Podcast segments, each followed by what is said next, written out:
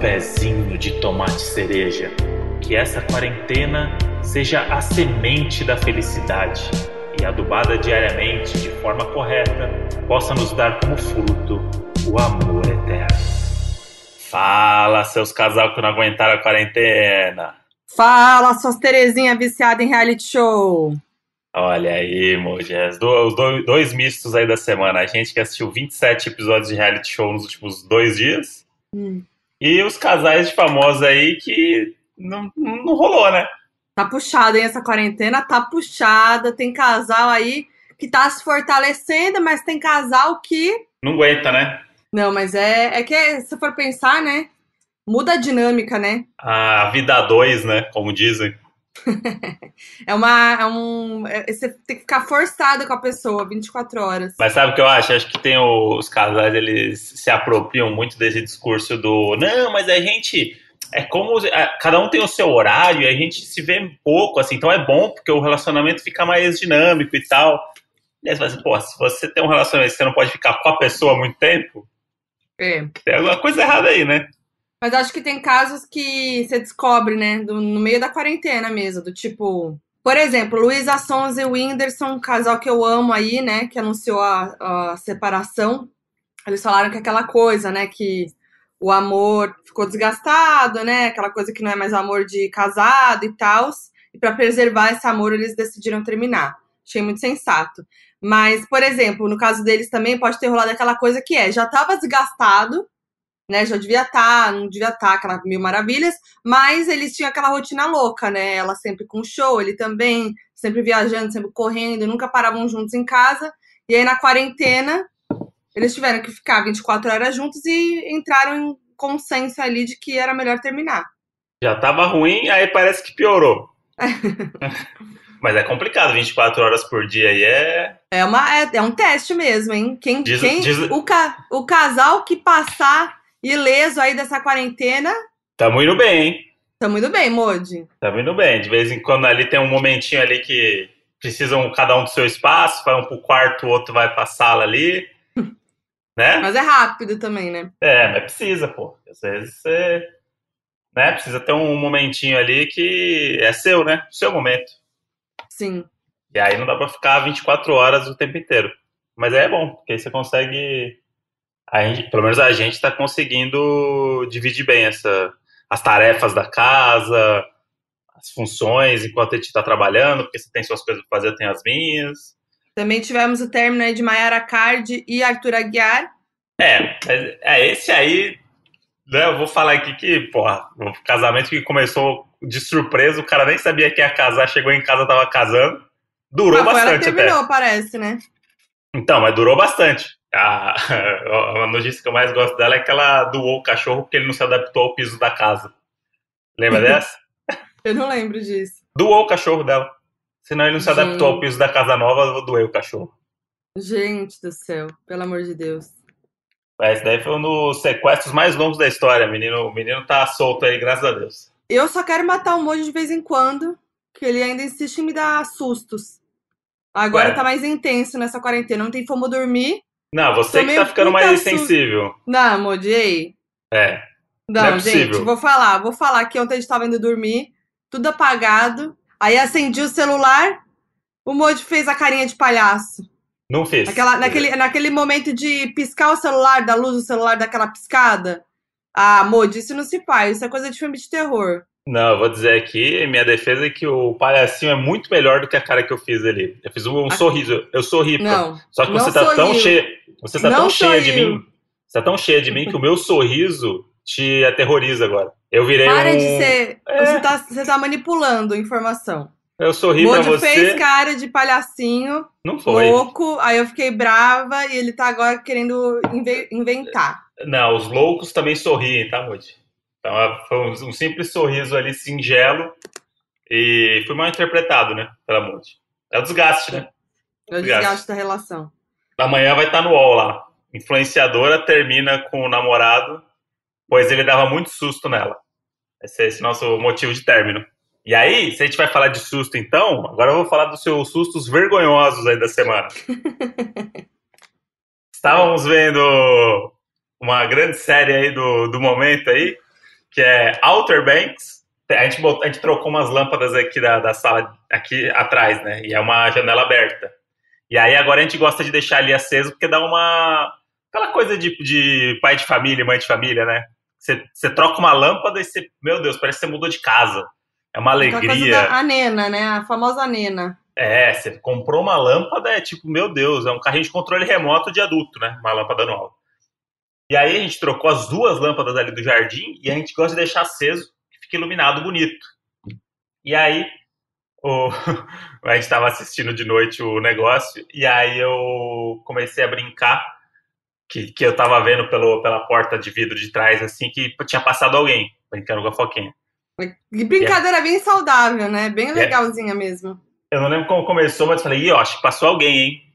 Eu acho que era uma. Não era um bichinho que tava fazendo barulho, e aí você olhou e falou assim: será que é um bichinho ou será que é um monstro? Não aí começou. E aí ficou nessa, ela, ah, não, não sei o que, não sei o que. Só que aí a TV fica de frente para essa porta de vidro da sala. E aí quando a gente apaga tudo lá fora agora, a TV reflete no vidro, né? E aí a gente pausou a série bem na hora que tá o, o xerife de óculos escuros assim, ó todo pomposão assim na, na proa do barco. E aí pausamos a série. Aí quando ela virou para trás para olhar no, lá na varanda lá fora, ela olhou a cara do xerife, tomou um susto, achando que o xerife do Walter Banks era o fantasma que estava habitando a nossa casa. Gente, mas aí que tem que entender que esse é um fato novo da TV refletir. A gente até então não sabia que estava refletindo a TV ali. É. Eu tomei um puta susto, porque é aquele reflexo, que não é um reflexo claro, que você vê a TV inteira. Você vê, assim, um pedaço do xerife, entendeu? Gente, Entendi. eu tomei um puta susto. Como é que foi para você ver o primeiro fantasma de óculos escuros, monte da história? Ah, foi interessante, né? Achei ele ligeirinho. tava ali, tava ali se disfarçando, né? Botou um disfarce. Caramba, foi muito Nossa, engraçado. Nossa, eu tomei um susto. Tomou um susto por causa do xerife. Outro dia o Moji me deu outro susto que eu tava tomando Do banho. Quê? Eu tava tomando banho. Eu tava tomando banho, lavando o cabelo, aí você fecha o olho para lavar o cabelo. Quando eu abro o olho, tá a cara do Moji na minha frente. Mas o lance é, ela tava tomando banho, eu fui lá para dar um beijinho nela. Tava. Tava indo fazer alguma coisa, né? Não sei o que, que era. Fui dar um beijinho do tipo, ó, oh, tô indo lá. E aí, na hora que eu fui dar o um beijinho, eu não vi que ela tava tirando a espuma da cara o cabelo. E aí eu fui com o biquinho, né? Na direção ali. E aí, na hora que ela abriu o olho, deu de cara comigo e gritou. Psicose. E aí você vê se eu tô dando susto ou ela que tá sensível. Aí vai é. de cada um aí. Eu ando muito sensível, gente. Vocês sabem. Já falei aqui. Esses dias aí tava indo de TPM pra piorar. Esse fim de semana. Foi puxado pra mim, hein? Tava, Olha, bateu a TPM e veio. Foi. Chorei no deck pela Chor... primeira vez. Hashtag chorei no deck. Isso aí é a hashtag da semana. Chorou no deck e vendo o horizonte. Eu tava tentando disfarçar que você não tava. Tá, disfarçou Dei uma chorada so, sozinha. Aí o Modi chegou, eu tava no deck. Aí eu tava tentando ali fingir que eu tava olhando o céu. Aí não uhum. deu pra disfarçar, né? E falando em sensibilidade, Modi, é, hum. eu sou um homem muito sensível. Todo mundo diz. Recebo muitas cartinhas, né? Falando, ah, André, essa sensibilidade vem da onde? É Shakespeare, é, é. é, é realmente é uma, uma sensibilidade assim que a gente fica de cara mesmo. É Shakespeare, é Wolf Maia, qual é a sua escola, né? Sérgio Pena. E, e aí eu gosto sempre de dizer que a minha escola é a vida, né? Foi a vida que me ensinou tudo. E tem uma coisa aqui que eu tava devendo já, e não foi porque eu sou descompromissado, mas é porque eu realmente esqueci, que era a poesia da Modi. Ah, é mesmo. O Modi virou poeta, né? Segundo ele, iria virar poeta nessa quarentena. É, mas. Virou poeta? Não. Não? Acabei, acabei virando jardineiro. Depois a gente é fala sobre isso. É verdade. mas é, hoje, entre acordar e fazer o primeiro xixi do dia, sentei na privada e escrevi uma poesia para Modi. Fez xixi sentado? Fiz era um cocôzinho? Não, não, só sentei assim, fiz um. Só, só pra dar um relax. É confortável fazer xixi sentado? Pra Mas vocês você não, homens? Você não fala, ah, tá. Não, eu não tenho peru. Eu não tenho peru. Achei, achei que você ia falar, pô, é normal fazer sentado, porque eu só faço de pé. Não, É gente. Eu não tenho peru, eu não sei. Quero saber qual que é a sensação de sentar com o peru É, na tranquilo. privada. Tranquilo, o bichão vai pra baixo, né? Ele, cai, ele desce ali. Então, Fica, bala- Mas é mais, confort- é mais confortável fazer sentado ou em pé? Acho que em pé, né? Pra gente é em pé. É costume, né? Mas Hum, faz sentado também. Quando você tá ali mandando o tolete ali, você já aproveita e faz o dois em um, né? Dois em um. É. Já vai tranquilo. E aí fica Tá. a, cord- a cordinha do bang jump fica pra lá e pra cá ali, tranquilo, aproveitando o momento. E aí, sentei na privada fechada mesmo. Que é até aquele lance, né? Ah, Sentou, com a, tá. Sentou com a privada fechada, é introspectivo, pensador Introspectivo. contemporâneo, Sim. entendeu? E aí, escrevi uma poesia pra Modi. Vou, vou pedir até uma, uma trilha pro Henrique de poesia de Pedro Bial. Pode ir, Modi, sua poesia? Vai, tô muito ansiosa. Quem sabe agora que termina o relacionamento na quarentena, né? Pode ah, ser. ou, ou vai Ou agarrar daí já- fortalece. Ah, fortalece. Então vamos lá. Poesia chama Modi. Caralho, criatividade nota 10. Vai. Cara, vamos ver. Já tô rindo já. Modi. Quatro letras. Para que um alfabeto inteiro se só preciso de quatro letras para te ter por inteiro?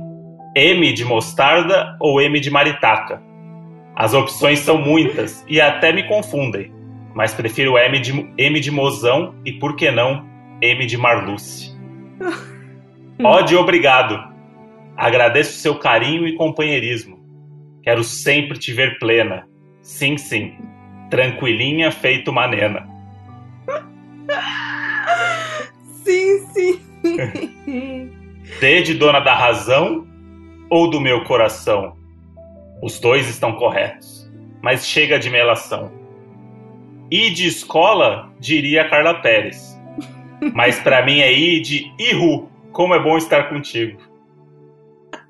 Adorando estar aqui, mostrando essa minha habilidade. Não sei se é poesia, mas estou falando a verdade, mesmo que na entrelinha. Um beijo pra você, minha amada Terezinha.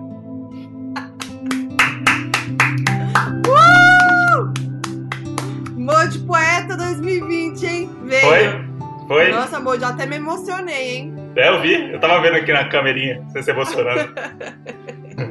Esse Mode, choro aí é de parece- rir. Parece é, a gente na escola, quando era mais novo, que fazia o nome do colega ou do crush. Isso, isso. colocava letra a letra.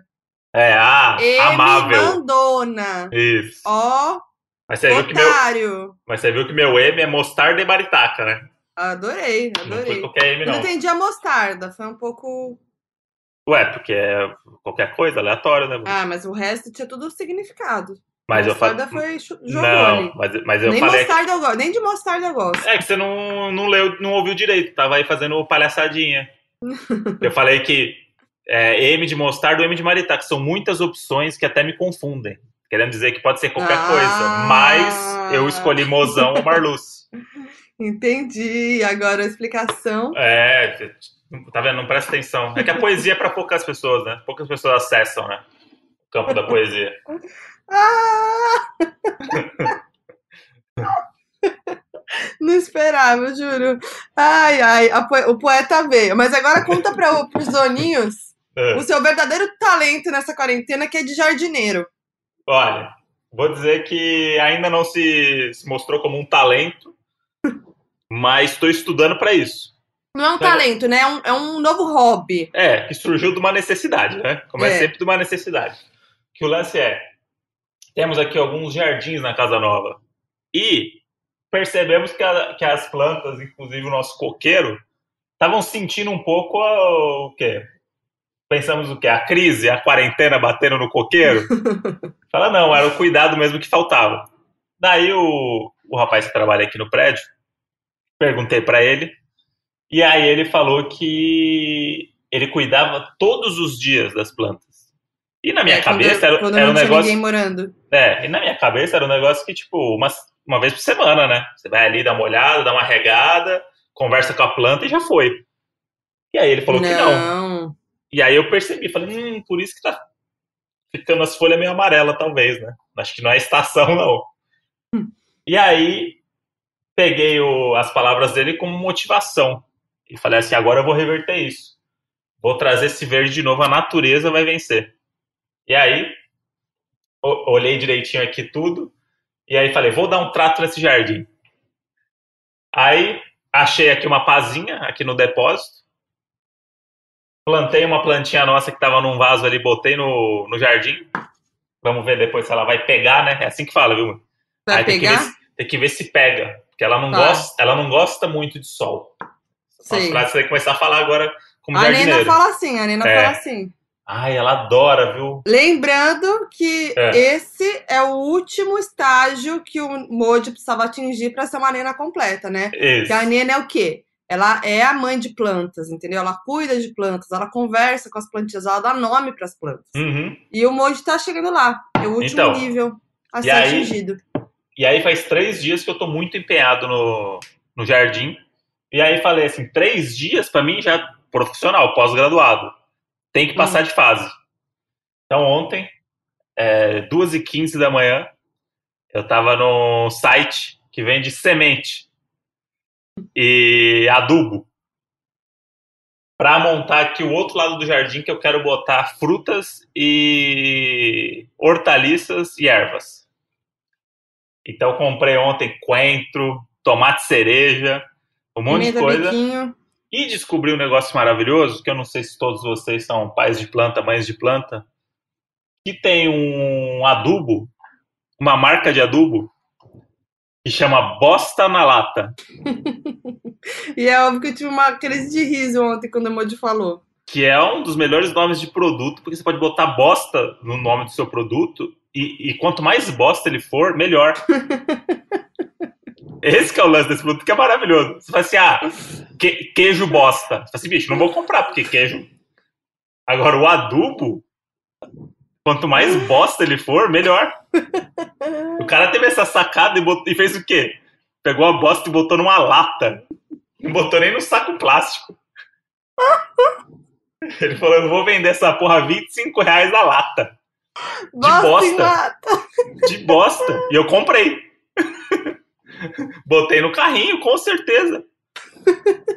Porra, esse cara merece tudo de bom. Mesmo que eu não tivesse o jardim. Eu ia comprar essa bosta Bosta em lata. lata. Bosta em lata é maravilhoso. A Pode ter podia... variações pra esse nome também, né? É, o Tolete tolete. em lata. Isso, Bostona em lata, que é tipo, é mais, vem com tudo. isso. Que a gente tinha aquela nossa categoria do stop, nomes pro tolete. Já dava pra mandar pro. Mas é tão genial isso, tão genial.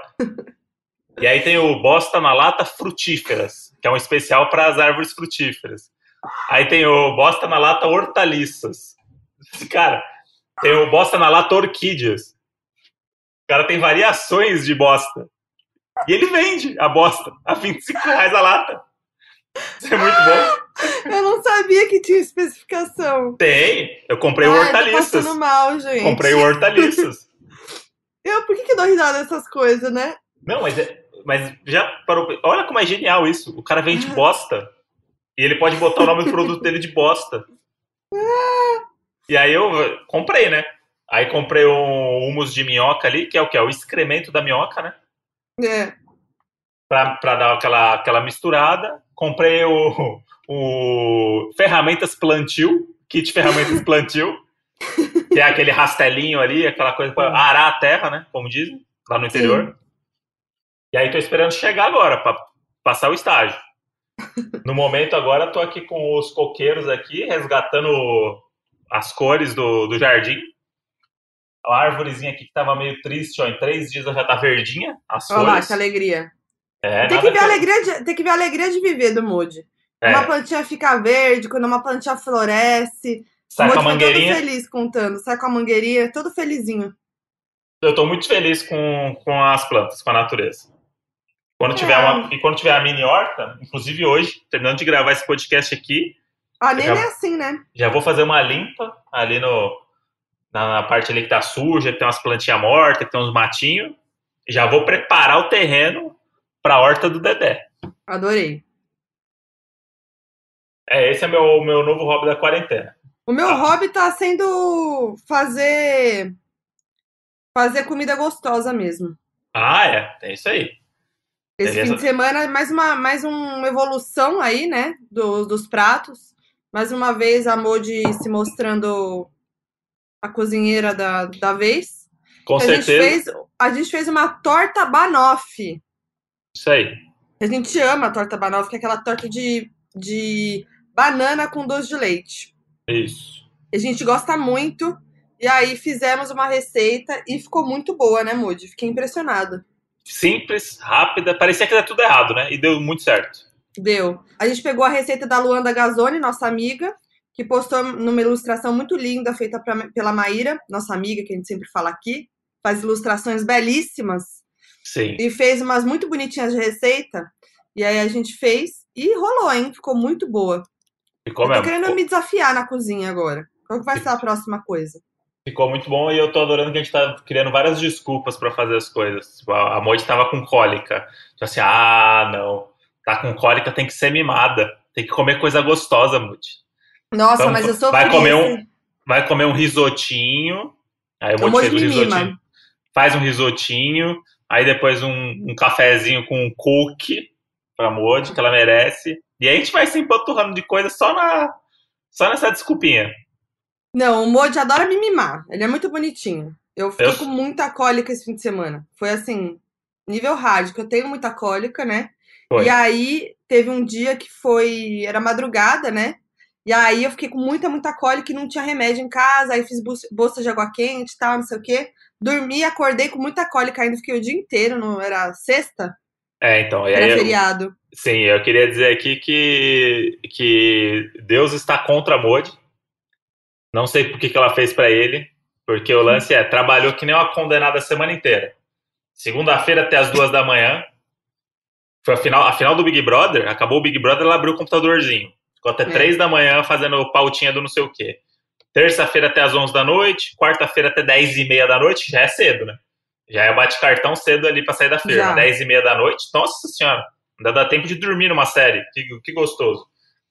e aí ela falou assim, pô, mas sexta-feira que é feriado eu não tenho nada.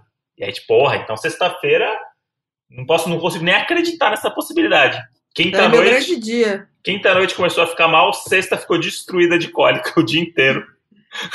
Tomando remédio e com o negocinho na barriga lá, o, o bolsa quente. Tá vendo? Bolsa quente. Tá vendo, Moji? Deus quer me ver trabalhando. Pois é, mas a gente tem que, Ele me puniu porque eu não tava trabalhando. a gente tem que dar um jeito de conversar com ele. Que daí assim não dá. Trocar uma ideia. É, esse negócio aí do, do funcionário conversar com, negociar com o empregador direto, temos que fazer essa ponte aí com Deus. E aí, eu já falei aqui, né? A gente já contou aqui no podcast o quanto eu fico irritada quanto, quando alguma coisa que eu vou comer não dá certo, né? Ah, é. Aí eu tava ali tristonha, né? Aquela coisa, sofrendo, e o Moji querendo me mimar. Eu falei, nossa, tô com muita vontade de sorvete, né? Um sorvete assim. Sorvete aquele pedaçudo, né? Aquele gostoso mesmo. Daquela aí- marca lá. É, aí Moji comprou. Só que, gente, veio derretido o sorvete. É, e aí, o- a graça do sorvete é que ele vinha com é, é, massa de cookie dentro, o biscoito. Então, o legal é que ele fica aquele biscoitinho crocante. Quando você come, vem tudo junto, né? Uma mistura de sabores e sensações. Essa é a graça do sorvete. Foi por isso que a gente comprou esse. Derreteu o sorvete e ficou aquele. Além de ficar aquele, aquela textura de gelinho, que eu odeio no sorvete, quando fica a textura gelinho, a massa derreteu e ficou. Em vez de Mole. crocante, ficou tipo massa de bolo. Uhum. Nossa, mas eu fiquei nervosa, viu? Nervosa. E o molde pra ele tá tudo bom, né? Pra É, ele, tá. Por quê? Tá tudo bem. sorvete. Tava ruim. Tá ruim, não tá. Ruim, Tava. Não, não tava do jeito que você gosta, que é o não, é, crocantinho. não é o jeito que eu gosto. negocinho. Eita, pera É, lá. Não é que o é. jeito que eu gosto, é o É, jeito que o sorvete se vende. Ele é o sorvete pra ser crocantinho. Aham. E é- essa é a graça dele. Tudo bem, mas eu posso achar ele bom sem ser crocantinho também. Aí é de cada um, o paladar de cada um.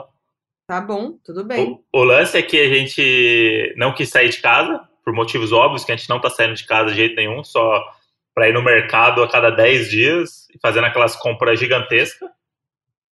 E aí a gente tava aqui em casa e a gente falou assim: ah, vamos pedir então no aplicativo, né? Esses aplicativos aí de mercado e tal. que tinham as outras coisinhas para pedir, a gente ia pedir. E aí o que aconteceu é que os 35 minutos estavam previstos, virou 2 horas e 15. Verdade. Porque os aplicativos gostam também de, de como é que eu posso dizer, explorar o rapaz. Porque, hum. eu, porque eu, eu tava puto que tava demorando e achei que a culpa era do cara. Má vontade. Falei, porra, o cara tá no mercado cinco quadras da minha casa e demora duas horas para comprar o um negócio. E aí ele não atendia e não sei o quê. E aí, coitado, eu fui descobrir que eles jogam várias compras na mesma pessoa, né? Ela já tá no mercado. E aí a pessoa fica aquela baratinha tonta do, do mercado, né? Com a mochilinha lá do aplicativo, achando as coisas com as pessoas e mandando o chat para todo mundo ao mesmo tempo. E aí, o cara, a real é que ele tava com outro pedido de uma mulher na rua de baixo aqui que pediu 20 cervejas de garrafa. O cara. E ele tava de bike, não era isso? E aí ele tava de bike. Coitado. E aí ele falou: desculpa, eu não atendi o telefone, porque eu tava me equilibrando, porque tava muito pesado, eu tava com 20 cervejas da mulher. Imagina se cai essa cerveja e quebra, e eu Coitado. tenho que pagar do meu bolso. Nossa. E aí, olha, olha só como o jogo vira. Eu tava puto com um cara que eu não conheço, achando que o cara não queria me atender porque foda-se, e que ele tava enrolando pra, pra trazer minha compra, por algum motivo. O coitado Sim. do cara tava tentando equilibrar 20 cervejas. Daí eu dobrei a gorjeta ali e falei: olha só, como eu sou idiota. Julgando as pessoas. Um grande abraço aí pros entregadores do Brasil. Nossa, sim. Guerreiros, coitados. Esses daí, bicho. E falando nisso, eu tô muito formiguinha, né? Não, é, não só na TPM, quanto no geral nessa quarentena. Não sei o que tá acontecendo comigo. Tá sendo feliz. Eu... Não, é mas é que. Não tá, eu geralmente... com a... não tá acostumado com a felicidade. Ah, não, não tô acostumado com a felicidade. Não, eu não, geralmente eu não sou tão assim com doce. E eu tô muito, acho que é tá. o estresse, o nervoso, né, de estar tá nesse, nessa situação, não sei. Mas eu tô comendo muito doce. Teve até que o dia que eu. O dia do que a gente tava de madrugada, tinha bebido um pouco além. É. Né? Jogando stop.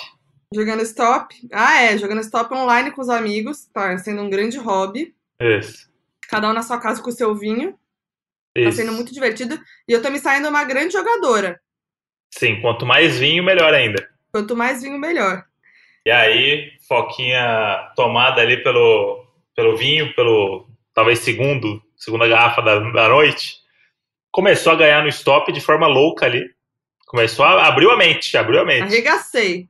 Letra Y, Yasmin, Yu Yu Hakusho, foi embora. Começou a achar coisa com Y, bicho. Fudeu, Z, Zizi Posse, caralho, gênia. E aí começou a ganhar, a gente jogou três rodadas, né? Não, jogou três jogos que são dez rodadas cada um. Um o Alex ganhou, o outro eu ganhei, e a terceira, que a gente já tava todo mundo pra lá de Bagdá, Foquinha ganhou arregaçando. Arregacei. E aí, é, na segunda pra terceira, ela já falou assim: queria um docinho. Hum, dá tempo de um docinho, que dá um minuto de um jogo pro outro, né? Dá tempo de um docinho, não sei o quê. O que aconteceu? A gente tinha feito um churrasquinho só pra nós aqui, um bem enxuto, né? Umas coisinhas, a gente comprou um quiabo para tentar fazer, que também foi um novo negócio aí com manteiguinha de missô. E aí a gente comprou no mercado um, tem o pão de alho, e a mesma marca que tem o pão de alho tem um pão doce, que é um pão igual pão de alho, só que com doce de leite dentro. Pra fazer na grelha. Pra fazer na grelha. O que aconteceu? A gente fez o churrasco, esqueceu desse pão, e aí na hora que a gente lembrou, a churrasqueira tinha apagado já. Daí a gente falou, vai botar carvão e acender o fogo de novo por causa desse pão? Não, vamos fazer depois Nossa, na air fryer. Tem uma air fryer agora. E aí foi passando, a gente ficou esse pão doce, pão doce, pão doce, o dia foi passando, noite chegou. No meio do stop, a gente, pão doce, hein? Só pão que aí doce. o jogo, só que o jogo tava frenético, né? Tem um minuto ali de um pro outro, tem que repercutir as respostas, interagir no chat e não sei o que, e vamos pra próxima letra. E aí, Foquinha começou. Hum, docinho agora, hein? Mode, quantos minutos será de air fryer para ficar pronto? Podia botar, né? Aí começamos, começou. E aí, quando ela venceu a última rodada, ficou muito contente. E aí ela começou aos poucos a ela, ela sentou na poltrona inflável, aqui é a poltrona inflável que a gente tem, que virou o point né, da, da, da sala. E aí ela se escorou ali no canto, o pistache se escorou junto, e aí como ela é inflável, ela Cobertinha. vai... É, como ela é inflável, ela vai dando aquela enrugadinha e você vai se acomodando, né? No final da rodada, que ela já tava ali frenética ali no, na, na, nas palavras, tava presa quase assim na, na, no negócio. E toda torta. Nossa, mas tava muito gostoso. E o pistache todo torto junto, assim. E aí eu falei assim, moço, tá tudo. Não, ela falou assim, daqui eu não vou sair. Aí eu falei assim, você ganhou o jogo do stop, estamos precisando de doce, vou lá fazer o nosso nosso air fryer. Vou botar nosso pão doce. Beleza. Desci. Quando eu voltei depois de 10 minutos, capotada. Nossa, eu capotei. Na poltrona inflável, pistache juntos, os dois tortos, mas tortos. Era assim, madrugada, doer. sempre bom lembrar. Isso já era 3 da manhã mais, se bobear. Porque a gente foi dormir, é. era 4 e pouco. Voltei com o pãozinho pelando lá, com o negócio pegando fogo, com uma bolinha de sorvete do lado. Aqui o negócio é profissional. Moji mima, viu? Aí chegou a Moji engoliu o negócio aqui, comendo, que bonitinha, com aquela carinha de eu precisava isso. Aquela, aquela mordida mais, mais densa, sabe? Tipo, aproveitando o recheio. Com o olhão assim, nossa, meu Deus, isso aqui é um sonho. E aí comeu toda a torta ali, e aí eu, quando ela terminou, eu peguei o prato e falei assim, Modi, vamos descer agora? Aí você falou, não vou sair daqui. Eu falei assim, Modi, você tá toda torta aí, falou, vou dormir aqui. Falei, Modi, você não vai dormir aí. Você vai ficar toda torta, com dor nas costas, não sei o que. Falei, não, vou dormir aqui sim. Aí, aí aconteceu um grande momento que eu peguei na mãozinha da Modi para levantar, ela virou pro pistache e falou assim, pistache, o papai quer me levar pro cativeiro não deixe. E você está olhando com o olhinho aberto assim, o que está acontecendo? E aí você começou a falar para mim, e você não lembra disso, no dia seguinte eu fui falar, se eu falei isso. Uhum. Deu, um, deu um show aqui na sala. Não vou pro cativeiro, não vou pro cativeiro. o monte quer me levar pro cativeiro. Aí eu falei, é, mano, vamos pro cativeiro, vamos. Ê, com, o dedinho, com o dedinho igual da Ive, né? É, com o dedinho da Ive, não vou pro cativeiro, não vou. Pistinha, tá vendo só? Quer me levar pro cativeiro. A gente tava tão gostoso aí, né? E o pistache tá dormindo de novo já. E aí descemos, aí deitou na cama, falou de novo do cativeiro. Falei assim, é, do cativeiro. Eu falei, mas você gosta desse cativeiro aqui, né, Modi? Aí você falou assim, hum, não sei. Virou pro lado e dormiu. Dormiu. E dormi. Dia seguinte, nem sabia que tinha falado disso do cativeiro. Nossa, gente. Muito vinho, né? do vinho com pão doce. Grande aquisição esse pão doce aí. Grande aquisição, já quero mais. Saudades. Mas uma coisa que a gente tem feito aí, vamos falar de coisa boa, né? Coisa que a gente tem feito na quarentena é ver milhões de séries e realities. Então a gente podia falar sobre o que a gente viu, até porque estão cobrando muita gente de falar de Brincando com Fogo, né? Sim, mas a gente viu muita coisa. Como é que a gente vai fazer isso? A gente vai falar da, dos principais, dos highlights, né? Highlights. Ou a gente dá uma categorizada nas coisas, pro Doninho entender. Categorizada? É, do tipo, sei lá, a gente fala o um negócio e aí a gente dá uma, uma nota, dá um, uma chancela do Donos da Razão. Tipo estrelas. Tipo estrelas, só que estrelas é, é batido, né, Moody? Aqui é Donos da Razão, né? Por exemplo, Outer Banks. Quantos arroz birubiru merece Outer Banks? De 0 a 5. De 0 a 5. Quantas. 0 a 5. Quantos arroz, quantos arroz birubiru? Aí, ó, já pegou o espírito, não precisa responder. É só pra pegar o espírito, é só pra ficar natural. Ah, eu queria responder. Não, calma. Por exemplo, soltos em Floripa. Quantos arroz birubiru? Tá, entendi, ah, já, mas eu quero responder. Já tá na boca do povo, entendeu? Já, já é. Entendi, já, já pegou o arroz birubiru. Você, você ouve e já fala assim: esse aqui, quatro arroz birubiru pra esse aqui. Merece quatro por. E aí a gente bota a porçãozinha do arroz birubiru, assim, ó, igual a estrelinha. Boa. E aí a gente categoriza. Entendeu? A gente vai tá. falar, aí você fala o que, que você gostou, o que, que eu gostei, a gente dá nota. E aí tá, depois vamos lá. o Doninho vem e dá a nota dele também nos comentários, no, onde nos ele quiser. Nos comentários da onde? Da, da, não sei, da onde ele quiser. Vamos fazer então? Vamos, vamos. vamos falar das nossas. O que a gente viu, o que a gente gostou, não gostou, dá tá. birubiru, não dá birubiru. Vamos dar birubiru. A gente vai falar de Brincando com Fogo? Vamos. Então pode começar aí, Moody. Você que é a FBI. Você é, é, muito difícil fazer isso com a Moody agora, porque eu vou vir aqui falando besteira e ela vai falar assim: não, não, não, Moody. Em 1984, o produtor, da, o produtor da série tinha uma cachorra que chamava Lana. Por isso que o robozinho chama Mentira. Lana. E O assim, robozinho pô, chama Lana porque é o contrário de anal. Olha lá. Ah, essa ninguém esperava. Só quem viu meu vídeo, já fiz o FBI lá no meu canal. Você viu? Eu instiguei só pra ela vir com o dado. Ah, engraçadinha. Eu amei o reality.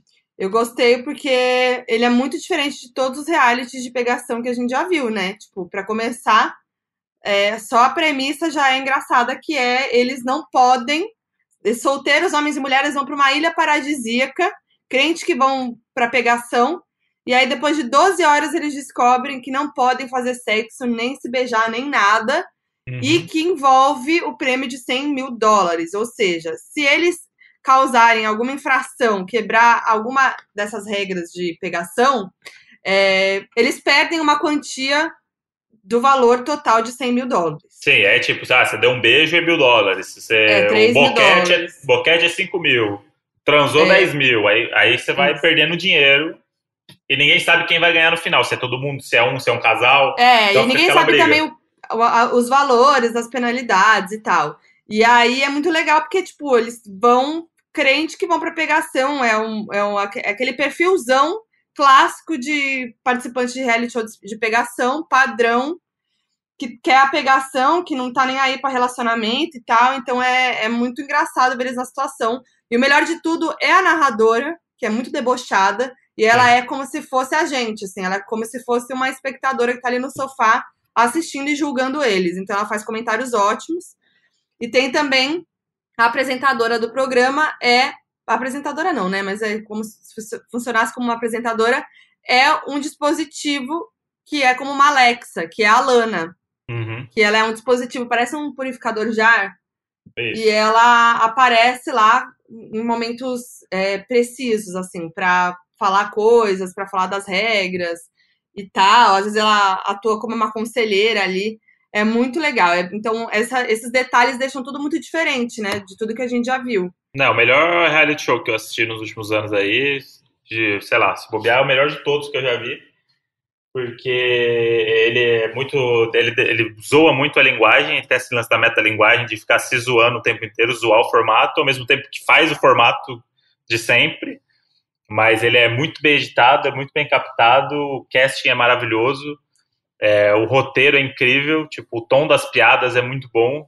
É. é, A edição é muito boa. as informações são muito bem divididas, é, tem um porquê das coisas acontecerem, você entende lá no final, tem, tem uma redenção dessas pessoas, ainda tem um storytelling das pessoas que entram, É, e tipo, elas, tem. elas vão se relacionando, aí você vê quem é cuzão quem não é, mas aí a pessoa que é cuzona, ela vai virando também, ela se apaixona, aí tem as, as classes que eles fazem lá, classe, ó, eu tô muito falando espanhol, aulas, né? Hum. Tem as É, aulas então, é eles... porque eu acho que Hum. tem o, o plano de fundo ali, é, não é só pra ver eles, né, não se pegando e tal. Não é só essa coisa do desafio de ver eles passando por isso, mas é, é, essa, esse reality quer pegar essas pessoas que têm relacionamentos superficiais e vazios e colocar eles pra é, terem relacionamentos mais profundos, né? Então Sim. tem esses workshops aí que eles passam que é pra justamente isso, assim, pra é, pra ser uma coisa mais intensa mesmo. Então, eles, tipo, pra olhar pra si mesmo, pra reconhecer algumas coisas que eles mesmos têm, que eles passaram e tal. Então, é meio que pra evolução de cada um ali individualmente. Sim, Tanto que tem isso, né? É, é, o lance do, do prêmio é pra ver o quanto eles conseguem evoluir, né? Sim, tanto que depois eles têm uma chance de reaver o dinheiro. É, É, tipo, o dinheiro é meio que superficial, é só um start ali pra mexer com a cabeça deles, porque dinheiro mexe com a cabeça da pessoa, né? é. Mas, mas no final ali tem essa, ainda essa lição de moral de que o dinheiro não é tão importante, as pessoas abrem mão do dinheiro pra estar junto. Então é tipo, é. vai custar 15 mil eu transar com você, eu quero muito transar com você, eu tô apaixonado por você, foda-se 15 mil, entendeu? Vamos É. fazer. Ao mesmo tempo que tem os outros caras que falam assim, não, não, gente, 15 mil, porra, 15 mil é muito dinheiro. Eu consigo E segurar aí. E tem também as pessoas que acabam pensando nas outras, né? Tipo assim, eu vou, eu vou fuder alguém, porque eles não sabem como que vai ser esse dinheiro, né? Como é que vai ser distribuído e tal. Então, tipo, ah, eu vou foder o grupo todo se eu fizer isso. Então, tipo, vamos dar uma segurada aí por, pelo bem de todos e tal. Tipo, ah, eu não tô. Tem gente lá, não, não preciso tanto desse dinheiro, mas outra pessoa precisa, tal, e eles não sabem como é que vai ser isso e tudo mais. Uhum. E, e, aí é isso, né? E aí vão rolando coisas também lá que, que deixam as, tudo mais tenso, né? Atitude de um, de outro. Sei, mas é muito preciso, assim, é muito, muito bem feito, muito. As histórias de todo mundo ele é muito bem contada. Tá de parabéns aí, viu? Fiquei impressionado, assim, falei, putz, isso aí tem cara de ser mais aquelas bobeiras. E é muito bom. Adorei. Então, para mim, o Brincando com Fogo, cinco arroz birubiru pro Brincando com Fogo. Cinco arroz birubiru pro Brincando com Fogo também, para mim também. É, e um, um dos pontos altos aí, com certeza, é o casting do programa. Qual que é o seu personagem preferido, ou seu casal preferido, Moji, em cima do, dos episódios? Ai, eu, ah, eu gostei muito do David, aquele boy o boy que foi legal, que, tipo, tava afim da Honda, mas aí, como ela tava de trelelê com o Sharon, que era amigo dele, ele desencanou Sim. da Honda. Teve um uhum. papo lá mó legal com ele e tal. Era um cara legal com as meninas, não era aquele perfil babacão. E a Chloe, eu gostei muito dela, que é aquela que teve o date com ele, do Morango, que é muito uhum. divertida. Ela é Essa é boa, eu gostei dela. Amiga. Seria nossa sim, amiga. Sim. E, e aí, mas eu acho que precisa daquele daquela das pessoas cuzonas que dão um toque ali, né? Que é a Francesca e o Harry. Sim. O Harry, Sim. ele é irritante porque ele, ele é um escroto, né? Com ela ali no momento. Ele é aquele perfil fofo que você cai. E aí, daqui a pouco, ele fez teve aquela atitude lá com ela que foi que ele mentiu na frente de todo mundo, falando que quem deu a iniciativa Sim. do beijo foi a Francesca. E foi ele. Em Sim. nenhum momento, e aí eu, até nem tinha me ligado nisso, né? mas eu fiz o vídeo e tal, e muitas pessoas comentaram. Em nenhum momento ele desmentiu, porque depois ele vai lá, pede desculpa pra Francesca, eles se reconciliam tudo mais. Só que ele não admite para as pessoas que ele mentiu. Então a Francesca fica como cuzona, já ninguém gostava dela. Depois disso ainda piorou, uhum. e ele não desmentiu em nenhum momento. Então ele foi bem babacão.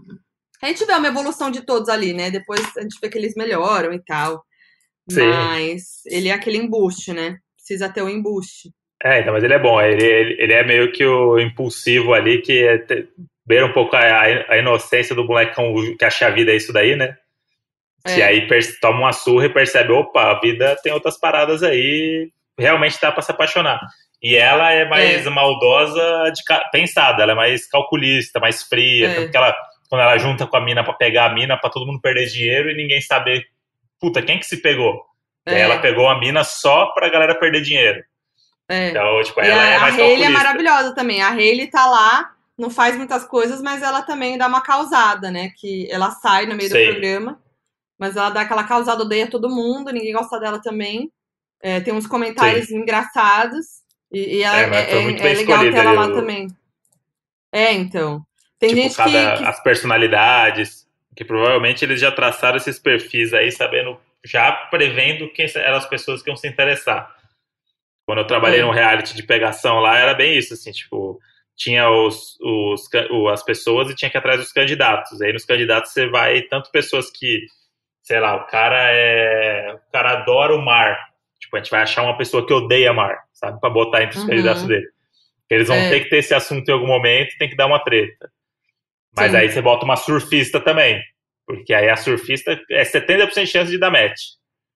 Então, acho que é isso. Eles pensaram muito bem nos perfis de como essas pessoas iam interagir entre elas. Com certeza. Não, e o, você vê o, Harry, o Harry no depoimento dele, ele tá falando, ai, é, já tentei é, flertar com a Kendall Jenner, com a Kylie Jenner, com as Kardashian, aí de repente Sim. entra a Francesca, que é a Kardashian, é. né? Ela é, é aquele padrão é. Kardashian, e aí ele fica apaixonado por ela de cara, assim. É, então é muito isso, é muito eles devem meio que fazer uma entrevista com as primeiras pessoas que eles selecionam para sacar o perfil do que eles gostam, do que eles odeiam e deve mesclar. E eles devem pegar tipo pessoas que precisam muito de dinheiro e pessoas que estão cagando pro dinheiro, porque é isso, uma hora é. vai ter que ter esse duelo do tipo, vamos ajudar as pessoas ou foda essas pessoas. É. Então acho que foi preciso ali. É tantas pessoas que entram depois ali também para botar um fogo no, no jogo ali. É, também. é. É, e o, é, como a gente vê durante a, o reality, eles não sabiam mesmo, né, a premissa, eles não sabiam o que ia acontecer. Para eles foi dito na entrevista que era um reality de pegação da Netflix. E aí só uhum. por isso eles toparam. E, então é isso que é muito legal, né? Mas é. É, a, tem, tem, um, tem um lance também que eu vi que de gente se incomoda e tal, que, que eu falei isso, né? Que o programa dá uma debochada dos realities, e muita gente falou, ah, fácil debochar, mas tem, eles seguem o mesmo padrão. No fim das contas, é mais um reality de pegação com pessoas padrão e tal. Uhum. Mas acho que também pegar as pessoas padrão, que tem esse estereótipo e tal, faz parte disso, né? Uhum. Desse deboche, é, né? É, mas tem mas que... É, mas é tipo... irritante também, né? Mas é, é mais um. Tipo, não, não é um, um reality que quer mudar tudo. Tipo, ah, não quer. Não, mas nem, não, ninguém quer. É, o, que, o que dá audiência e o que vende é isso aí, gente.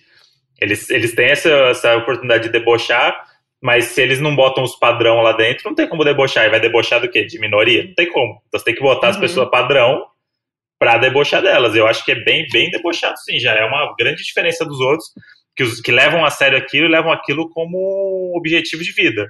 É. Tipo, de Sim. férias com eles é isso, tipo, todos eles são muito foda e não sei o quê. Tem um comentário ou outro, assim, que o narrador dá uma, uma passada de pano, né? Que é só pra mostrar, uhum. opa, mas peraí, também não é assim. Ah, tem que ver. Calma, também não é assim, Ricardão. Ah, não sei o quê. E o... Esse daí não, eles fazem questão de falar assim, ó, é, parece que inteligência não é o forte dele, sabe? Tipo, eles é, dão uma zoada é. meio forte, assim. E Sim. acho que já é um, muito legal você expor as pessoas ali ao, ao ridículo de serem zoadas por uma. E é uma comediante, né? A, a, ah, sim, a Desiree Burns. A, é, a narradora lá. Então, eu acho que tipo, tem esse tom de comédia aí, o time muito bom. E, e eu acho que é isso, já é uma mudança. Tipo, é, é óbvio que é um, é um programa de pegação, mas o viés é outro. Tipo, Sim. a graça do programa acho que é essa, inclusive. É ser mais um reality de pegação, mas com metalinguagem de se auto-zoar, sabe? Boa. Que ninguém se zoa. O de férias com ex não se zoa. É sempre. Porque aqui no de férias com ex o bicho pega. Não é para qualquer um. E não sei o que fazer, bicho. É óbvio que é pra qualquer um. Qualquer otário quer passar férias em Jericó, cara, ficar, ficar beijando as pessoas e e bebendo de ah, graça. mas eu, eu amo, eu amo as férias com eles. É não, um também preferidos amo. desses de, de pegação. Não, eu também amo, mas o lance é do tipo de você achar que aquilo ali é a melhor coisa do mundo. Tipo, você vender isso pro seu público, tipo, é óbvio que muita gente do público acha realmente o sonho deles é ser aquelas pessoas idiotas. Mas a partir do momento que você debocha dessas pessoas, você traz o público que é o público que não gosta daquele tipo de pessoa, mas gosta de reality show e gostaria de falar aquilo que a narradora tá falando. Uhum. Só que você tá vendo o próprio programa falar aquilo. Então você meio que cria um vínculo é, ali com, é. com, a linguagem do programa. Você fala assim, caralho, eu vou uhum. embarcar com essa mulher aqui. Eu quero ver o que, que ela vai falar de todo mundo. Uhum. Eu quero uhum. ver, sabe? Acho que funciona, não fica aquela coisa do tipo pretensiosa, Sim. do tipo, ah, aqui só os fortes vencerão. Falo, não, não. Qualquer pessoa. É que vocês Sim. escolhem só um, um outro tipo de pessoa. Tá, então você dá cinco birubiru pro, pro Brinquedo com Fogo. Com certeza. É uma mistura aí de The Circle com De Férias com Ex, será? Você diria? Uh, é. é, acho que sim. O De Férias com Ex mais pela, pelo grupo de pessoas, né? É. É, e o The Circle ali porque tem uma inteligência por trás ali que comanda é. o jogo. É, acho que é Tem essa aquela coisa também de mais social, né? Tipo, mais de das pessoas, de transformação Sim. e tal. Sim. Mas é, eu achei legal que os produtores contaram em entrevista que é, partiu, a ideia veio a partir do, do episódio de Seinfeld, né? Que eles. Isso. Que é o The, Conte é, The Contest, que eles fazem uma.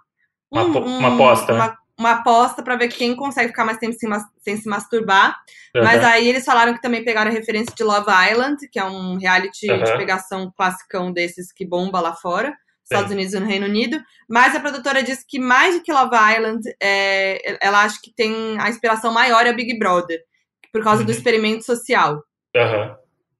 Achei, legal, achei interessante. É, e o Big Brother, principalmente esse último, a gente vê isso, né? Tipo, é. as pessoas, tipo, as pessoas não imaginavam que elas iam sair, tipo, a Manu, que saiu do programa e não entendeu o que aconteceu de tão é. gigante que foi, né? É. Então, acho que acho que realmente esse experimento social aí, ainda mais no momento que socialmente a gente está tão perdido, o reality ali, tipo, ganhou uma força, né? Então, todos os Sim. realities, assim, porque Sim. Estamos todos certeza. confinados. Estamos todos, em, é. todos temos lugar de fala agora. Vai então, chegar o, que... Chegar o É. participante do Big Brother e falar assim, é que vocês não sabem o que é ficar três meses numa casa. Falar, ah, meu amigo, eu sei sim, viu? Agora eu sei. Eu sei e, e tenho que, e eu tenho que limpar as coisas aqui, ao contrário de uns e outros, que ficam lá só dormindo. Bom, vamos pro próximo então? Vamos. Vamos falar de um que a gente engoliu aí no, no final de semana, assistimos inteiro, que é Outer Banks, série da Netflix, que a Foquinha resumiu muito bem em uma frase que ela vai dizer agora. É uma mistura de DLC com DPA, Detetives do Prédio Azul. É isso aí. Isso aí é Miraram no Goonies, acertaram no DPA com DLC. Não, brincadeira, mas é, mas é falando bem mesmo, tá, gente? É, não, é, não é uma zoeira, não. É, D- É, DPA é muito bom. Tem uma atriz, DPA é inclusive, no filme, que faz uma bruxinha youtuber, que olha, pra mim essa cena aí é antológica. Será que os doninhos sabem que eu fiz essa participação, DPA, o filme? Mas ó, o DPA, o filme já tá em todos os. Deve ter em streaming já, deve ter aí nos Telecine Play da vida, sei lá. Negócio de filme. Procura Detetives do Prédio Azul 2, né? O filme. É, do, é o filme. É. E vai ter uma cena ali pro meio do filme ali, que é uma convenção das, das bruxas. E tem a bruxinha Das youtuber. Assiste De lá, e me cabelo fa- rosa. assiste lá e me fala se parece alguém que vocês conhecem, essa bruxinha. Cabelinho rosa, hein? É. Perucona, bruxona. Ah, meu Deus. Eu sou muito atriz. Mas Estourou. enfim, gente. Outer Banks. É, tava todo mundo falando, decidimos ver, até porque tinha que queria fazer vídeo no canal. E a gente gostou muito, fiquei surpresa. Achei que o Moji não ia gostar. O Moji gostou mais do que eu. Então, eu achei que ia ser uma, uma bobeirinha ali pelo. Porque do mesmo jeito que você gosta de ver séries pela fotinho, eu já me repudio um pouco ver a fotinho. Eu vi aquele grupinho de amigo ali na praia, falei, sériezinha dos surfistas. Foi isso que me conquistou, na pessoas- real. Então. E aí, quando eu fui ver o trailer, eu falei assim: opa, tem mistério, tem, tem perseguição de moto. Aí eu gosto. Tem gente morrendo e tem caça ao tesouro. Eu falei assim, porra, aí tem coisa boa. Então a série basicamente é um grupo de meninos, são os Pogues lá, que eles são meio que o, a periferia de uma ilha. E eles são meio que marginalizados lá, porque eles são pobres, né? E aí tem os ricos da ilha. E o lance é que o pai do nosso protagonista é, descobriu onde fica um navio que naufragou 200 anos atrás, com 400 milhões de, em, em ouro. E o pai dele morreu nessa busca por esse ouro. O que ele descobre é que o pai dele achou, na verdade, o ouro. E aí ele monta com os amigos um grupo para tentar achar esse dinheiro, achar esse ouro, esse navio que naufragou há muito tempo que nunca ninguém achou. E aí o que acontece é que não são só eles que estão atrás desse ouro. Então é meio que um grupo de, de detetives do, do Prédio Prédio Azul. Azul, caçando um tesouro, só que junto com eles tem o, o cara que é o mais rico da ilha lá, que é um cara corrupto, que é o pai da menina que ele se apaixona, obviamente. E, enfim, tem o romancezinho ali que tem que ter. Tem o grupinho Acabou de dar um fechado ali. spoiler. tem- acabou de dar um spoiler. Não, mas isso aí tem no trailer. Ninguém sabe que o pai dele é, o pai dela é corrupto. Tá. Então, foda-se. Eu tomar esse spoiler aí, porque, velho, não assistiram azar de vocês. Mas o lance é que começa uma caça por esse ouro aí de todos os lados, e aí o, a galerinha se junta, aquela coisa típica lá, Stranger Things, qual- qualquer grupo de jovens que se juntam, e uma coisa pra mim que tem um, tem um pezinho na malhação é que eles fingem que eles têm 16 anos. Sendo que o, É, é. o menino tem mais barba que eu lá. Não, aí- o protagonista, o, o ator real, que faz o John B, que é o protagonista, tem 27 anos. Ele faz É. papel de 16. E tá na cara de todos eles ali que eles são 20 mais. É. Todos fazendo papel de 16 anos. O, o, o Todd, o Rafe lá, não tem cara Eu, nenhum eu, tava, eu tava esperando a qualquer momento o Serginho Rondiakov chegar lá com o chevette do, do- da, mal- da malhação lá e, faz- um e fazer parte do grupo, porque, porra, ele pode ter 16 também. mas, mas eu fico pensando, né? Todas as séries Ah. de adolescentes, que, Ah. com adolescentes, não são interpretadas por adolescentes. Sim. Então, por que será? Isso aconteceu com The Society, que foi criticado pela mesma coisa. Stranger Things tem as crianças que realmente são mais novas. Aham. E elas estão crescendo, né? Mais do que os personagens delas, óbvio. Mas, assim, Sim. é- elas são as mais fiéis, né? Se for pensar. É, Aí tá ok, Stranger Things. Mas Riverdale The Society, todas essas também é, tem é, é, Para Todos os Garotos que Amei, aquele filme. Sim. Os adolescentes são interpretados por, por pessoas, por jovens, né? Jovens adultos. É, porque eu acho que o jovem mais jovem, é assim, acho que a pessoa, ela se, ela não quer se espelhar em alguém igual a ela, ela quer se espelhar no que elas querem ser. Então eu acho que a menina de 15 anos, é, sei lá, a Millie Bob Brown pode ser uma curva, uma pessoa fora da curva aí. Mas, tipo, eu quero ver uma pessoa de 20 que eu já conheço, que já tem uma carreira e tal, como sendo uma igual, sabe? Talvez não tenham tantos atores de 15 anos que estão que estão nesse nível de ser protagonista de série e tal, e que a pessoa vai criar uma identificação. Então, sei lá, pega o. É, me fala aí, tirando a Millie Bob Brown e o pessoal do Stranger Things. É, tipo, gringo, assim. Então o que eu acho é isso. É que é um, não, é mas lance... deve ter, é isso que eu tô falando. Não é possível que não tenha. É que o lance é, você trabalha com a projeção do público. Então, tipo, eu sou uma menina de 15 anos, tipo, eu quero ver a menina do Riverdale, que eu sei que ela tem 24 e ela tá fazendo 17, mas, tipo, puta, eu quero ser essa mina, entendeu? Tipo, Sim, eu quero ser essa mina. Eu quero ser essa mina no colégio. Eu tô no primeiro colegial, mas no terceiro colegial eu quero ser ela, igual ela é no, na série. Entendi. Então eu acho que tem um lance de brincar com isso com o público, que é, tipo, é você se inspirar nas pessoas e querer ser as pessoas. Tá, eu, entendi. acho, eu acho que quando desce dessa faixa etária, fica infantil já, entendeu? Entendi. Tipo, é, se você tem uma atriz de 14, 15 anos ali, o público, que é o adolescente rebelde, na maioria das vezes, ele já acha que aquilo é infantil. Tipo, ah, não, isso aí é série de é coisa de criança, não vou ver não. Entendi, entendi. É um jeito entendi. de amadurecer o, o, o projeto, sabe? Tipo, se tivesse colocado no Walter Banks realmente a galera de 16 anos ali, a chance de virar infantil ou ficar uma coisa mais mais mais para esse lado acho que era grande. Então acho que é, melhor, é melhor, botar a galera mais Faz velha. Sentido. É o Faz que sentido. eu, é, é o que eu, que eu imagino, porque não sei, não tem outra explicação. Tá. Não faz sentido. Mas eu gostei que tem. do que eu tava falando, né? A, a pegada Detetives do Prédio Azul, a gente já explicou por quê. Agora deu-se tem aquela coisa que é mais do jovem adulto, né? Que, que tem um, um, uns temas um pouco mais pesados. Deus era muito mais pesada, né? Assim, nem se compara as coisas que aconteciam no Delci. Mas uhum. tem essa coisa, e, e o, o, filtrinho é muito Delci. O filtro da série é totalmente Delci. Uhum. Aquela coisa meio alaranjada.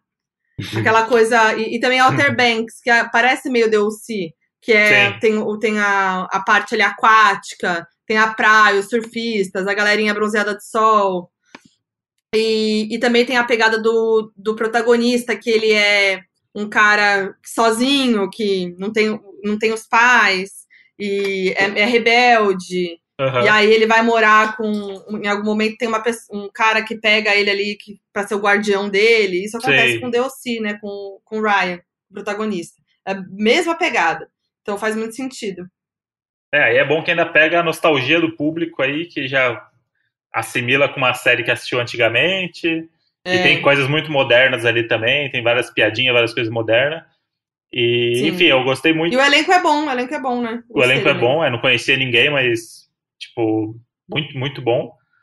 E tem várias reviravoltas, tem várias coisas ali meio forçadas, mas tem que ter mesmo, porque faz parte do ter, né? entretenimento. Né? E tem o casal, né? Eu, eu não posso ver eu sou. Não dá pra mim. Pra mim, eu, eu sou o contrário do André. Eu vejo a imagem ali, já me pega. Eu vejo hum. um grupinho de jovens aprontando altas confusões. É. Uma turminha do barulho. Um casal e um filtrinho. Ah, me pegou. Pois é. Aquele é casal bonitinho. Os beiçudinhos. É, casal beiçudinho. Casal eu beiçudinho. adorei. Eu também, eu amei todos do grupo, amei todos os grupos. E são todos lindos, né? Todos são lindos, aquele Sim. grupinho principal. Sim, perfeito. Ah, eu e... amei, gente. Achei gostosinho de ver e, e não é bobo, né? Tem essa pegada aí da de desvendar o lance e tal. É, não, e aí tem, e aí tem um lance que a, a gente tá, assiste a série e a gente fala assim, nossa, meu Deus do céu, até parece que essa pessoa ia fazer isso. Nossa, como é burro. E aí tem um lance que, tipo, somos burros, entendeu? Não sabemos fazer assassinatos e limpar as provas. A gente espera Exatamente. Das, a gente espera das pessoas da ficção que elas vão ser perfeitas. E bicho, quanto mais, quanto menos perfeitas elas forem, mais real é a parada. É verdade. Porque ah, e, putz, ele matou e deixou o corpo lá, fala, bicho, se eu matasse uma pessoa que sem querer, eu não sei o que fazer, de verdade. É. Tipo, não é que as pessoas estão lá e elas têm que saber fazer as coisas, quanto menos elas souberem, melhor. Isso eu gosto muito lá, porque tem vários vacilos das pessoas, elas vão vacilando, é um vacilo atrás do outro. E aí cada vacilo vai levando para um vacilo maior, a pessoa vai cada vez se entupindo na merda. Tem uma lata de bosta, a pessoa entrou na lata de bosta? A, lata da, a bosta na lata vai subindo e a pessoa vai se fudendo. E isso acontece na vida real, porque você toma atitudes que nem sempre são inteligentes, né? Nem todo mundo é, é inteligente, nem todo mundo é pronto para tudo. Então, isso é uma coisa que eu aprendi, que eu parei de julgar nas séries, nas coisas, do tipo, será que ele faria isso? Poderia fazer. Por que não? Né? As pessoas fazem uhum. coisas que a gente não imagina. Então, isso eu achei legal, assim, porque tem várias coisas que você fala assim, hum, será? Ah, não, vou embarcar, vou embarcar porque é possível que uma pessoa faça isso mesmo. Acontece. E você dá quantos birubiru para Outer Banks? Quatro birubiru. Por que não cinco? Porque deu, no final me deu uma irritada ali final. Hum. Aí começou a virar muito. Ah, vai e volta, vem pra cá, vai, não decide, volta, não sei o quê. E tem uma coisa que eu detesto muito, que é essa coisa de que a Casa de Papel tem muito, que é tipo, termina uma temporada dando um gancho pra próxima. Hum, tipo, eu, eu, gosto de série que ela fecha o arco na temporada e que vai ter uma próxima, legal. Mas a história hum. dessa temporada tá perfeita ficou uma outra aresta aberta e tal, mas pelo menos a história principal, a história A do, da série, está resolvida. É verdade. Ou encaminhada. Tipo, lá eles, ah, eles. Não vou falar como acaba, mas é tipo um negócio, pum, poderia ter um outro episódio. É verdade. E aí você não fica aquela sensação de caramba, agora, puta, deu certo. Ele foi preso, não sei o que aconteceu, a pessoa morreu e o ouro apareceu. Sabe? Tipo, Sim. Mas aí não se resolve, fica sempre esses ganchos agora que é para você ver a próxima temporada, a próxima temporada. E aí, sei lá, a próxima temporada vai vir daqui um ano. Aí você fala assim, porra, bicho, daqui um ano eu vou ter que lembrar a história toda para terminar ela. Eu prefiro terminar, sabe? E, e continuar. Tipo Ozark, que é, a gente tá vendo. Terminou a primeira temporada. Impressionante, primeira temporada. E a primeira temporada acabou, poderia acabar para sempre a série. É. Acaba de um jeito que é tipo resolvemos a missão. Pum, acabou. Uhum. Mas sabemos que tem outras duas temporadas e algum gatilho vai rolar na outra temporada, né? Mas tem coisa que fica aberta também. Então fica, mas a, a história principal não. Tipo, poderia é. acabar ali. E aí, Walter Banks e essas séries, assim, eu acho que tem essa, esse lance que é muito da Netflix também, que eles nunca fazem, tirando a série da Kéfera, que não sei o que aconteceu, que eles sempre pegam séries já prevendo várias temporadas. Então, acho que uhum. o showrunner da série já bota esses ganchos, porque ele sabe que vai ter outra temporada e tal. Então, acho Sim. que quando não existia isso, que era tipo, você tem que emplacar sua série, e dependendo da audiência, ela vai ter outra temporada. Se vira. As séries, elas fechavam, tipo, eu tava lendo a Bíblia de Breaking Bad, os caras, o. Eu esqueci o nome do cara lá que criou. Mas no final do, da Bíblia dele, ele fala: é uma série que pode acabar em uma temporada, quando ele foi vender a série. Uhum. Tipo, é isso, as pessoas estão. É isso, você tem que ter capacidade de contar em uma temporada qualquer história. E não ficar deixando aberto para depois, depois, aí depois vira aqueles Lost da vida, vira uns negócios abertos, que aí chega no final você precisa resolver tudo. Aí uma mágica acontece, tudo resolve e acaba a série. Então isso me deixou meio brochado, por isso quatro birubiru. Mas de resto, muito bom. Quatro birubiru também vou dar para Outer Banks. Boa, Monte. E, e Ozark também amei. Tem uma pegada de Breaking Bad que eu gosto muito, que tava com saudades de série assim. Pois é, tem aquela coisa meio sombria, mas normaliza a violência de um jeito que você fica, caralho, as, é. as, pessoas são violentas assim gratuitamente, e as pessoas lidam com a violência é. de um jeito muito normal, e você fica meio apreensivo o tempo todo. Tem muito simbolismo, né? Tanto, é. tanto aquele começo do episódio que é o O, que a gente sempre brinca, que tem as quatro, quatro desenhos de quatro coisas que vão acontecer no episódio. Você fica procurando no episódio em que momento aquilo vai acontecer. É. É muito tem bom. Muita, muita referência dentro da, da série, né? Assim, tipo, referências da série que aparecem Sim. Depois de vários episódios acontece alguma coisa que Isso. aconteceu lá, que a gente viu lá atrás e tal. Isso é muito Breaking Bad. Sim, é. E eu amo a coisa da família, assim, de ter a família e tal. E por trás ali da família, várias coisas rolando que ninguém imagina. Sim, é conflito atrás de conflito e as coisas vão se resolvendo. Acho muito, muito bom, assim. Tipo, tô bem impressionado com a série. E eu até tuitei isso, tem um tweet que eu vi de alguém que eu não lembro, que a série é tão boa que parece da HBO. Muito bom. Tem uma densidade, uma coisa ali, às vezes um, umas coisas mais arrastadas, mas aí depois você vê que tudo isso leva por um negócio que tinha que acontecer. Sim. É muito, muito legal. E cinco arroz birubiru pra Ozark também, né? Cinco arroz birubiru, assim, recheado. Mas Recheadão. aquele recheadão, igual o que o Murici fez na casa dele lá, a galera me marcou. Birubiru recheadão mesmo. Com tudo. Bastante complemento. Boa. E, E tem, vamos- e tem uma, um reality, nesse caso aí, que já vou adiantar que é Vou dar Zero Birubiru. E terminamos finalmente, que é Soltos em Floripa. Pois é. Que é um reality que não existe um motivo para ele existir. No sentido de, eu não sei quem são essa- essas pessoas, por que, que são essas pessoas, por que, É. que elas estão em Floripa, por que, que isso passa no- na televisão e por que, que tem famoso comentando no meio do, da- do, do episódio. É. Se alguém me responder essas cinco perguntas aqui, eu já fico satisfeito. Já começa a fazer mais sentido eu ter assistido. Porque eu fiquei esperando que lá pro meio pro final fosse revelar alguma coisa, ou enfim. Tipo, mas não nada. É tipo, Não. por que, que essas pessoas estão lá e quem são essas pessoas? Por que, que a gente não tem nenhum vínculo com elas, a gente não cria identificação com elas? É, eles falam de coisas que aconteceram na noite que a gente não viu, porque não filmaram ou não querem mostrar. Tipo, é, é bizarro, assim, é, tipo, é, é, tipo, horrível. Eu, eu, não, eu, não, eu não, não consegui achar ali um, um pouco, o mínimo de identificação com esses reality de, de pegação e tal, que você cria vínculo com as pessoas, né? Você torce pra É. um, tem outro que você gosta, você fica, ai, vai dar merda, vai dar merda, mas não acontece nada. É flat o tempo inteiro. Aí as merdas que acontece dura 5 segundos e no dia seguinte amanhece bonito, stand-up paddle. Aí não dá. É, não, é, é bizarro mesmo. E aí, é o que você falou, as coisas acontecem e você não entende por que aconteceu, do nada tá acontecendo e Sim. do nada resolve. Então é meio estranho, assim.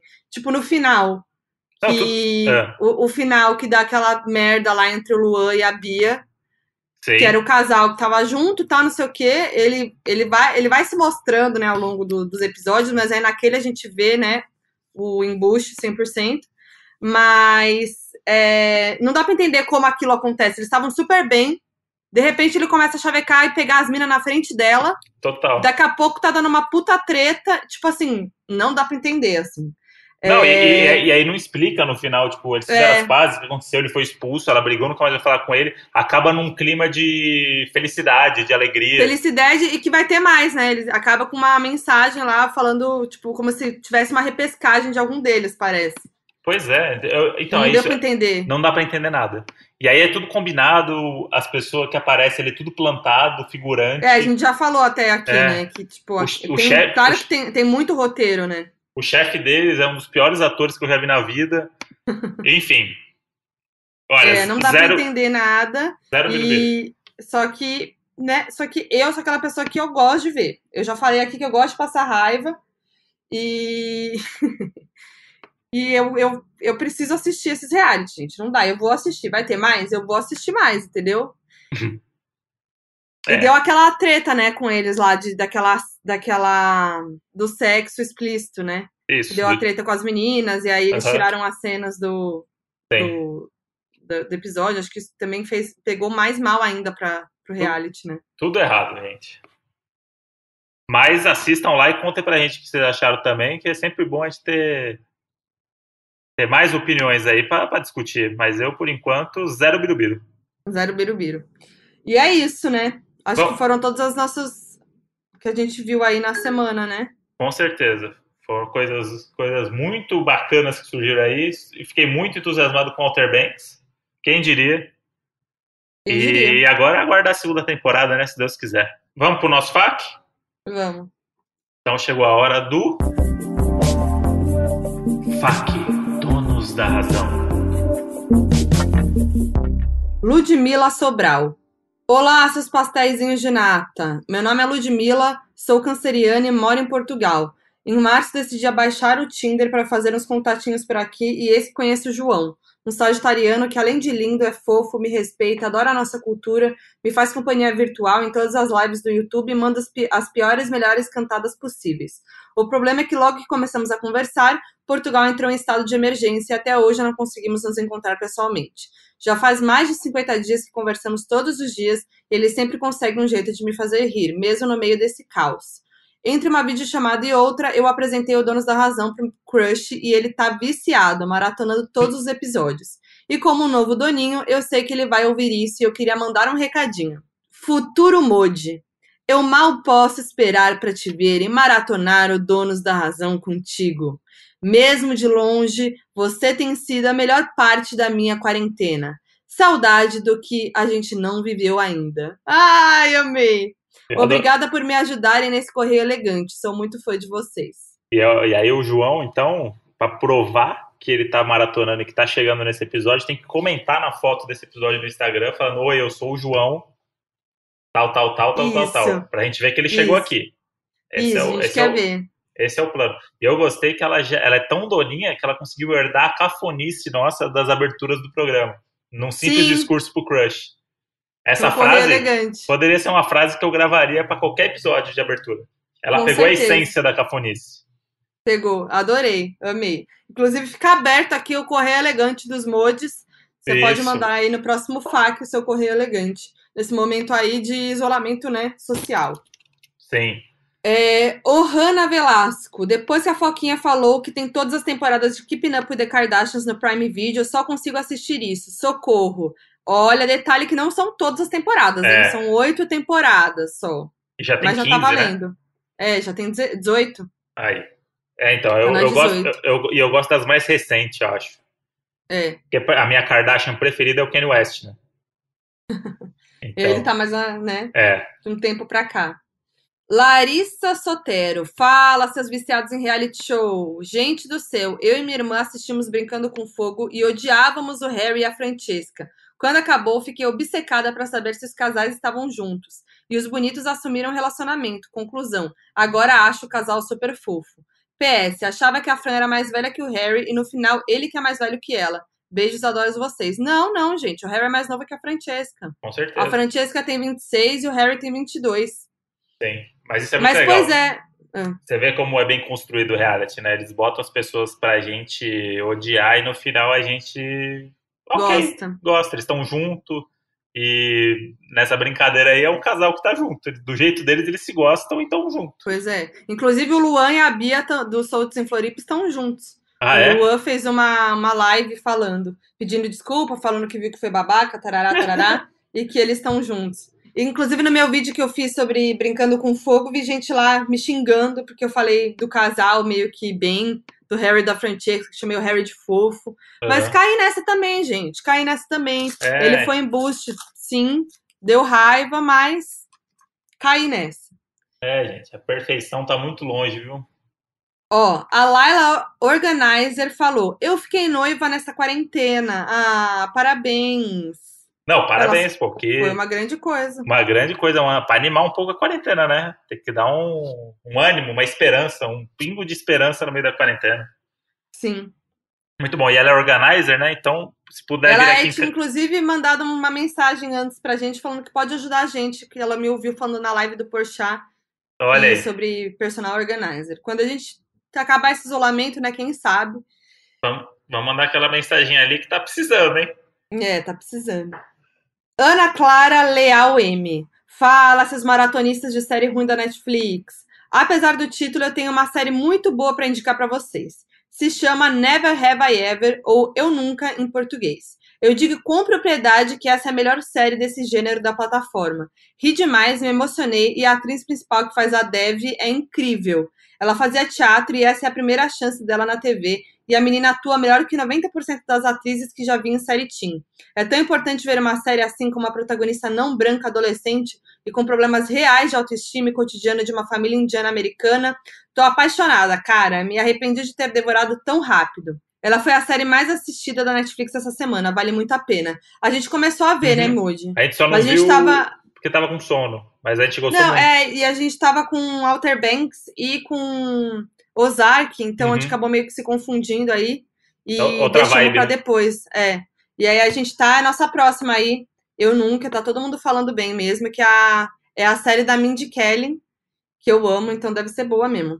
Não, ela é ótima e, e desde The Office e tal, e é muito legal que ela ganhou uma voz, assim, né? Tipo, que ela.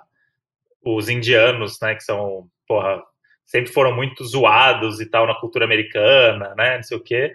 Os comediantes indianos ganharam destaque hoje em dia, tipo Aziz Ansari e ela, por exemplo, Uhum. que criaram séries justamente para reverter isso, né? Tipo a série do Master of None, que é uma das melhores séries que tem na Sim. Netflix, do Aziz Ansari.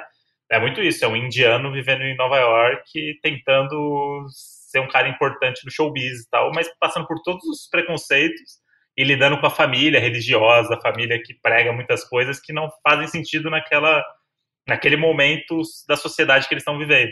E, e na série da Mitch Kelly, essa daí do Eu Nunca, é a mesma coisa, né? É a menina tentando se adequar a uma sociedade totalmente diferente da, da família dela, mas os pais muito devotos ali daquele sistema indiano, aquela coisa que que Cultura, né? é aquela coisa cultural que, que para a menina ali não existe, né? Tem, é mais essa coisa familiar sempre, como um plano de fundo, e todas as questões de preconceito e tal. E é muito legal isso. Dois indianos aí que estão são top de linha dos comediantes hoje em dia, né? Flamp, fala seu testador de receita na quarentena. Essa sou eu. Eu estava bem de boa na minha casinha, achando minha quarentena muito tranquila, até que um dia, durante o meu pleno café da manhã, no primeiro gole de suco, meu dente quebra. Isso mesmo, ele quebrou. O desespero veio. Primeiro tentei achar o pedaço que caiu e garantir a colagem. Depois liguei e mandei mensagem para dentista e nada. Fiquei desesperada. Resumindo, quebrei o dente no domingo, depois foi feriado e assim fiquei três dias usando máscaras nas videoaulas para não aparecer só metade do sorriso. No fim deu certo, tô com meu sorriso intacto mais uma vez. PS, essa não foi a primeira vez que quebrei. A última foi durante o carnaval. Passei quatro dias seríssima. Puta merda, no carnaval é puxado, hein? Eu tenho um amigo no carnaval que quebrou o dente. Ele tava com a gente, tava, né, aquela coisa, todo mundo bêbado no carnaval. Levou uma amiga minha de cavalinho aqui no, no ombro. Então, Caíram os dois, ela arrebentou o joelho e ele quebrou o dente da frente, bem o dente, aqui o dentão da frente. E ficou com metade do dente no carnaval todo. nossa. E aí você vê a importância da máscara, né? Muito além do É. vírus, a máscara aí ajudando aí a preservar relações. E É. tem um, eu lembrei que agora a gente tá falando da Mindy Kaling, tem uma série dela também, que ela é protagonista, que chama The Mindy Project. Uhum. E também, que, se você gostou aí do Eu Nunca, que é produzido por ela, é, procura essa série. Eu não sei onde passa, não sei se tem nos streaming, mas se você der uma fuçada aí nas internet, você vai achar. Chama The Mind Project. The Mind Project. O Projeto Mind. Que é ela protagonista e tem os mesmos dilemas, as mesmas coisas. Ela é uma médica no hospital, e aí ela é a única indiana médica do hospital, e é comediona boa, assim, bem legal. Tem uma, uma, um comentário muito bom aqui da Mari, que é quarentena, dois pontos. Um grande brincando com fogo. Pra quem tá isolado em casa, realmente. Pois é. Sozinho. Faltou, Esse aqui aquela, de- faltou só aquela praia, né? É, faltou a praia. Essa aqui eu me identifiquei. Isa.bel.maia. A pele de vocês está como durante a quarentena? O meu rosto tem pele mista, mas tá todo cagado, cheio de espinha e cravo. Tem alguma coisa pra melhorar a pele? Adorei essa pergunta. Como se a gente fosse assim, né? Ela. Entendidas de pele. Acho que ela mandou pro Mas- podcast errado, né? A mensagem. É. né? Mas assim, enquanto o Moji tem uma pelinha de bebê linda, é, lisinha assim, a barba, Hum. eu tô aqui passando problemas com a minha pele, viu? Porque eu vou te falar, tá puxada essa quarentena pra mim. Eu já, assim, desde que eu parei, aqui volto a falar sobre hormônios, né? Já falei mais cedo que Vamos falar um TPM pouquinho? e Vamos falar, vamos falar um Falar pouquinho pouco sobre hormônios. Depois de brincando Eu com fogo, né? Não, é sério. Eu parei de tomar pílula anticoncepcional ano passado. Não pra motivos de bebê, não. Foi porque eu queria mesmo é, parar de tomar hormônio, botar hormônio no corpo e sentir meu corpo como ele é. Aí veio a TPM, veio a acne, veio vonta- é, cólica, veio, meu cabelo ficou diferente, tudo mudou. E aí, minha pele, sempre que eu tô num período aí pra menstruar, minha pele fica um caos. E quando eu tô menstruada também. E agora na quarentena, além do período menstrual, também tem a quarentena. Então, gente, minha pele tá um horror. Ela tá oleosa, tá com acne, tá tenso o bagulho. A gente não pode nem ir na dermatologista, né? Mas será então, que assim, como. Ah, será que Ah. tem muito a ver com alimentação desregrada também? Que a gente tá em casa, Tem, essa ansiedade, comendo muita coisa que a gente não comeria no dia a dia É, normal. No, acho que no, no meu caso, sim, né? Acho que tem isso, tem, tem essa questão de estar comendo coisas que eu não costumo comer. E no dia a dia, tô comendo com mais frequência, que tem coisa Doce, gordurosa e tal. É. É, coisa gordurosa no geral. E, e tem outra coisa que é o estresse, né? A gente fica Sim. nessa situação em casa, às vezes nem sente que tá estressado, mas tá. E também o estresse faz, ajuda também nessa, esse processo aí. Sim. Então é bom a gente tentar dar uma relaxada, né? É, tomar muita água, que deveria estar fazendo também. E tentar cuidar da pele como já cuidava, né?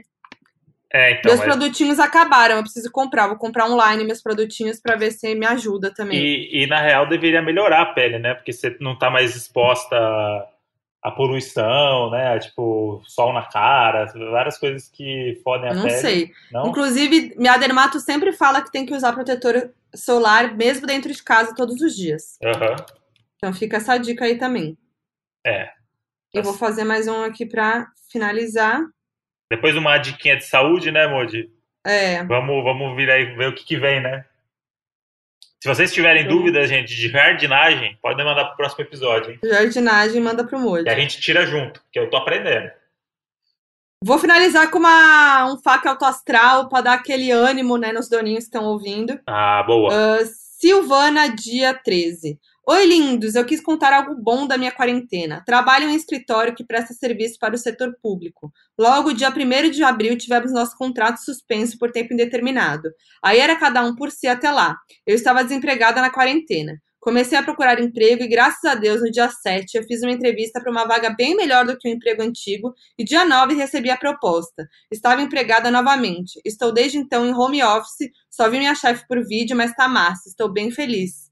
Caramba. Parabéns, Doninha. Parabéns. Arrasou. Isso Parabéns. é muito legal. É uma história de esperança aí do trabalho no De meio de tanta esperança. gente se ferrando, né? No meio de tanta guerra e maldade, me apaixonei. Olha Isso aí. aí só quem, quem assistiu o BBB sabe. Me apaixonei pelo trabalho novo, né? Aí você vê, a situação tá tão difícil que você tá. A gente tá agradecendo ver o chefe por Skype. Não, mas eu acho que no caso dela, ela, ela tava triste porque ela ficou desempregada. Eu acho que deve ter acontecido com muita gente. Sim, Mas ela superou, porque além dela ter conseguido um emprego, ela arranjou um emprego bem melhor do que aquele outro. sim. Que se o contrato não tivesse sido suspenso, talvez ela não teria conseguido. Tá vendo? Não, Então a gente tem que ser otimista. é, Mesmo nas, na, nos momentos tensos. Não, tem que ser total otimista. Ah, porque isso é muito legal também, porque as empresas verem também que muito do que a gente faz lá na firma, você pode fazer em casa, entendeu? Tipo, É. você não precisa mandar. Você pode continuar fazendo o trabalho em casa, tipo, não muda nada. É. Fazer planilha, você faz em casa, sabe? Tipo, a comunicação fica mais difícil, a gente tá acostumado àquele ambiente de todo mundo. É, tem trabalho que não dá, né? Tem É, trabalho que não dá pra fazer de casa. Muito, mas tem muito trabalho que dá e que as pessoas, as empresas podem continuar bancando isso, sabe? Sim, sim. Né? Home office não é que você tá de férias, né? Exato. Menos você tá trabalhando. É isso aí. Muito E tem bom. uma doninha aqui que mandou que não aguenta mais podcast sobre quarentena. Ah, é? Mas é o que tá tendo, né, gente? Olha, vai ter mais, viu? Só pra te avisar.